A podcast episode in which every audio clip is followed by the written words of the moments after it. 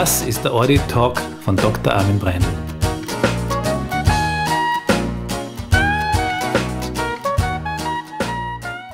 Heute zu Gast Gysi Hafner. Willkommen zurück zum Audit Talk von Dr. Armin Breindl. Ich sitze da ganz gemütlich mit Gysi Hafner bei einem Gläschen Dubi und bei einem bisschen Gin. Den dürfen wir uns ja hin und wieder gönnen. Genau. Gerade in der jetzigen Zeit. Und die letzte Frage von Gysi lautete: Wie geht es um mit der Corona? Zeit ja. oder in der Corona-Zeit.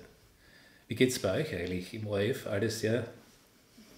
Ähm, wir testen brav in unserem Haus. Wir sind sehr vorsichtig im Umgang natürlich mit den Menschen. Ich habe Dienst mit drei anderen Kollegen und ansonsten kommt mir das Haus wie ein Geisterhaus vor. Ja.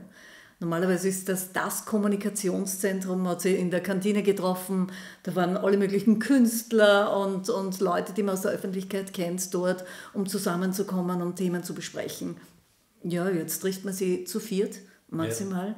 Also es ist eigentlich sehr gespenstisch und äh, sehr unangenehm manchmal, muss ich ehrlich sagen. Also es ist ein beklemmendes Gefühl, da reinzugehen und zu wissen, boah, man muss jetzt irgendwie aufpassen. Und deshalb also aus meiner persönlichen Sicht muss man einfach einen Weg finden, damit umzugehen. Ja? Also ich habe das für mich gemacht, ich glaube, andere tun da nichts anderes und bei ja. dir ist es ja ähnlich. Also ja, du hast ja auch eine Lösung für dich da in der Ordination gefunden. Ja, es äh, war ja eine lange Geschichte jetzt. Das ist jetzt über ein Jahr schon her, dass wir äh, da hinten nachlaufen und nicht wissen, wo es eigentlich enden wird. Äh, du kennst die Geschichte nicht, wie es bei, bei, mir begonnen hat, weil da haben wir uns jetzt länger nicht gesehen, aber das war mhm. wirklich so das Erste, was bei Corona war, war mal diese Information, die wir alle gehabt haben, in China ist ein Virus äh, ausgekommen oder wie auch immer. Und da haben sie jetzt 76 Millionen Chinesen in Quarantäne gesetzt und eingesperrt. Mhm. Bei einer Handvoll, die erkrankt sind. Und da habe ich schon gedacht, uh, das muss schon was sein, wenn die 76 Millionen abschotten. Ich meine, das ist in Europa sowieso nicht möglich. Mhm. Aber die haben das damals gemacht und da durfte keiner mehr außer Haus und wie auch immer. Und das war im Jänner. Und im Februar war ich dann bei einem Kongress, Ärztekongress, war auch der Herr Professor Graninger, das ist ein sehr bekannter mhm. äh, Internist, der sich sehr viel mit Infektionen auch beschäftigt hat, auch er unseren ehemaligen Bundespräsidenten mal lange Zeit behandelt hat, damals mhm. jeden Tag im Fernsehen ein Statement abgegeben hat. Der Graninger ist praktisch eine Kapazität, was Infektionen mhm. betrifft. Und der hatte dort einen Vortrag und wir haben viel darüber gesprochen und der war überzeugt, ja, es ist eine böse Krankheit, mhm. aber wenn wir aufpassen, wird es bald wieder vorbei sein und ist schon alles nicht so schlimm. Und das ist denen aus dem Labor auskommen, hat er gesagt, und das ist halt so. Und jetzt passt mal auf, dass man Abstand haltet und, und, und. Mhm. Äh, ich war dann irgendwie beruhigt und habe das Ganze dann eigentlich eher nicht so ernst genommen im ersten Moment, muss man mhm. ganz ehrlich sagen. Wir sind dann im März mit, einer Gru mit meiner Gruppe Skifahren gegangen. Skitourengruppe ist das mhm. und waren 30 Leute im Ostertal. Mhm. Und da war ein Kollege mit aus Mailand, ein Professor aus Mailand. Mhm. Und es war genau diese Woche, diese zweite Märzwoche. Und jeden Tag hat er uns andere Informationen gegeben. Und am Donnerstag war es so weit, dass er gesagt hat, ab heute kein 65-Jähriger mehr ins Krankenhaus.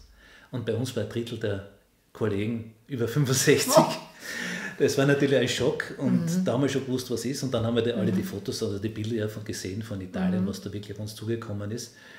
Ja, und dann kam ich rasch der, der Lockdown hier in mhm. Österreich, Gott sei Dank, weil wir haben ja mhm. durch Ischgl da einiges äh, gestartet, sagen wir so. Wobei ich sage, es wäre so oder so gekommen. Das ist, ist ja nicht mehr aufzuhalten. Und ich sage das heute noch immer. Jetzt geht es um diese äh, südafrikanische äh, Form oder Mutation. Damals hat ein Chinese die ganze Welt angesteckt, das haben einige hundert ja. Österreicher mit Südafrika-Virus. Wir ja. werden es nicht aufhalten. Mhm. Nicht? Deswegen müssen wir uns da schützen. Also diese Maßnahmen sind für dich äh, total in Ordnung und, ja, es, und wichtig. Es, es hilft uns ja nichts. Also mhm. äh, wir haben dann voriges Jahr war es ja wirklich so, dass wir nicht wussten, was kommt. Und äh, mhm. wenn du, weiß nicht, ob du mal da warst, wie wir damals noch Nylon hängen gehabt haben, um uns genau. zu schützen, es hat ja nichts gegeben. Mhm. Wir haben keine Masken gehabt, gar nichts. Und jeder hat sich gefürchtet. Und da waren aber keine mhm äh, Infizierten unterwegs. Das haben, mhm. haben wir noch erst gewusst. Ja? Mhm. Jetzt sind sie unterwegs. Ja? Und äh, ja, wir haben ja früher kurz gesprochen. äh, dass jetzt ein sehr guter Freund von uns beiden äh, an Corona verstorben ist. Genau, mit und 60. Mit 60 Jahren und der war gesund und der war, äh, hat aufgepasst und alles mhm. drumherum. Und da, dem konnte man nicht mehr helfen. Mhm. Nicht? Drei Wochen Intensivstation. Ich habe immer wieder erzählt, ein Verwandter von mir, also kannst ja sagen, mein Bruder war ja auch zehn Tage auf Intensiv. Mhm. Wenn man das so miterlebt und vor allem, was mit den Menschen da passiert, mhm. ich sage immer, ich will es nicht haben, ich brauche es mhm. nicht haben. Und äh, ich kenne sehr, sehr viele Kollegen, die erkrankt sind. Und mhm. das ist ja auch nicht, du versuchst Patienten zu helfen mhm. und im Endeffekt bist du selbst Patient.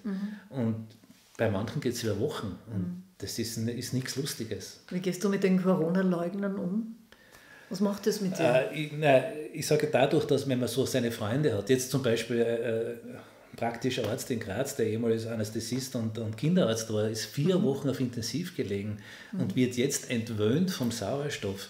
Also der Mensch ist fertig. Wer weiß, mhm. wann der jemals wieder richtig durchatmen kann. Mhm. Äh, wenn jetzt das jemand leugnet, dann ja, ist er für mich nicht äh, zurechnungsfähig. Mhm. Und wenn man dann nach Wien fährt und dann in Gruppen geht, und sich da gegenseitig äh, unterstützt, wie toll man ist, weil wir wissen sie alle besser mhm. und das ist ja alles nicht wahr, was da los ist. Ich würde allen empfehlen, einmal wirklich da auf die Intensivstation dort zu gehen. Die sollen dann ohne mhm. Masken die Patienten am besten behandeln und schauen, wie es ihnen nachher geht. Mhm. Nein, das ist jetzt vielleicht übertrieben, aber äh, da gibt es nichts mehr zum Leugnen. Mhm. Um dich und auch deine Patientinnen besser zu schützen, gibt es jetzt auch bei dir in der Ordination neue Maßnahmen. Ja, äh, das ist jetzt eigentlich passiert mit den letzten Dingen. Also das habe ich begonnen mit den letzten Dingen, die da waren, mit unserem Freund, der da verstorben ist, mit äh, dem anderen, der da so schwer erkrankt ist in seiner Ordination. Ich habe noch ein paar andere Kollegen, die schwer erkrankt sind. Mhm. Äh, dass man sagt, okay, wir müssen einfach die Daumenschrauben unter Anführungszeichen mhm. auch in der Ordination mhm. fester anziehen. Ich meine, ich weiß nicht, welche, ich will jetzt nicht ein böses Wort sagen, welche Herrschaften jetzt äh, festgelegt haben, dass man beim Friseur vorher einen Test braucht und beim Arzt braucht man es nicht.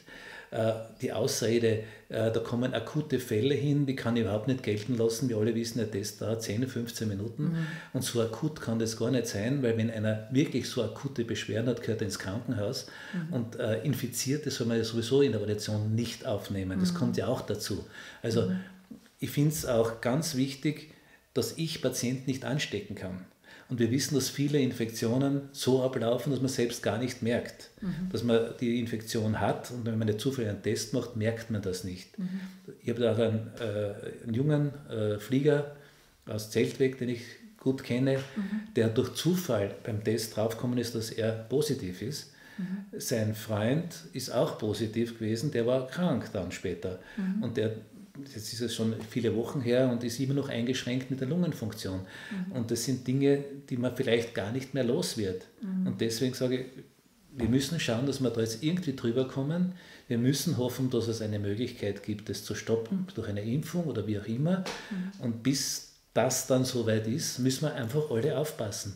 Und Wirtschaft hin, Wirtschaft her. Es ist die Frage, was, was der richtige Weg ist. Das werden wir vielleicht noch einmal wissen.